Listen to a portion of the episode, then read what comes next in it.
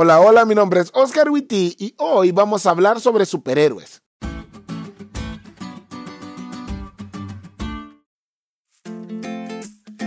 Feliz semana, chavos. El versículo de esta semana está en Daniel 1.17 y dice, a estos cuatro muchachos Dios les dio conocimiento e inteligencia en todas las letras y ciencias, y Daniel tuvo entendimiento en toda visión y sueños.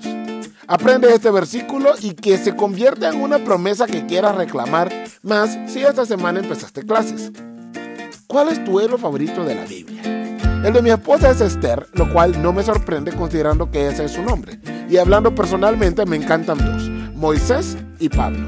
Moisés, el gran libertador y líder, y Pablo porque no hay nadie que trabajara con más pasión por la obra de Dios que él. Ahora, seamos objetivos. Por muy grandiosos que sean los méritos de estos tres personajes y por más que te encanten sus historias, el verdadero héroe de toda historia bíblica es Dios. Porque si Dios no hubiera puesto todas las piezas en su lugar, Esther no hubiera podido librar a su pueblo de los problemas que se avecinaban.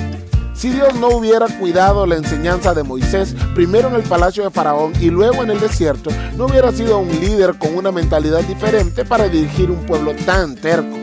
Si Dios no hubiera llamado a Pablo contra todos los pronósticos para que le sirviera, hubiera pasado como alguien que se opuso a la obra de Dios, pero entre una de las varias páginas de la historia se hubiera perdido su nombre como el de Anás o Caifás. Al final de cuentas, no importa qué tan genial sea tu héroe de la Biblia, Dios es el verdadero héroe, es más, es todo un completo superhéroe. Y esta semana, al estudiar la vida de Daniel y sus amigos, hasta ganas te van a dar que haga eso que solo él sabe hacer pero en tu vida. ¿Te diste cuenta lo cool que estuvo la lección? No te olvides de leerla y compartir este podcast con todos tus amigos. Es todo por hoy, pero mañana tendremos otra oportunidad de estudiar juntos.